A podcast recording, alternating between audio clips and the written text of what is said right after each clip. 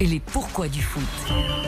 Bonjour Florian. Bonjour. Les pourquoi du foot, c'est tous les jours avec votre Huawei. Et ce matin, vous nous expliquez pourquoi il y aura beaucoup de rapaces à la Coupe du Monde. Oui, Amandine, alors sans plumes, ils seront à, short et à crampons, Ah oui. car sur les 32 équipes engagées dans ce mondial, 5 ont des surnoms de rapaces. Lesquels? Alors on a la Tunisie, dont les joueurs sont surnommés les aigles de Carthage, car c'était l'emblème de la grande rivale de l'Empire romain pendant l'Antiquité. Mais les Tunisiens n'ont pas le monopole de l'aigle. Il y a qui d'autre, Ah, Florian? Il y en a beaucoup. Il y a les pays donc, qui ont sur leur drapeau ou sur leurs armoiries un aigle. Donc la Serbie, c'est aussi les aigles. Des Adler, les aigles.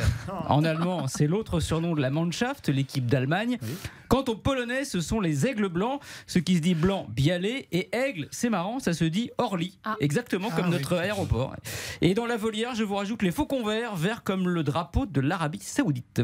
Le compte est bon? Merci Bertrand Renard. Euh, alors c'est pas des rapaces, mais j'aurais pu rajouter la Seleção brésilienne puisque les Neymar et compagnie, on les appelle aussi les Canarinho, les Canaries en raison du jaune de leur maillot. Bref, au mondial, ça va voler dans les plumes en espérant que ce soit un coq bleu qui aille au bout. Merci beaucoup Florian Gazan.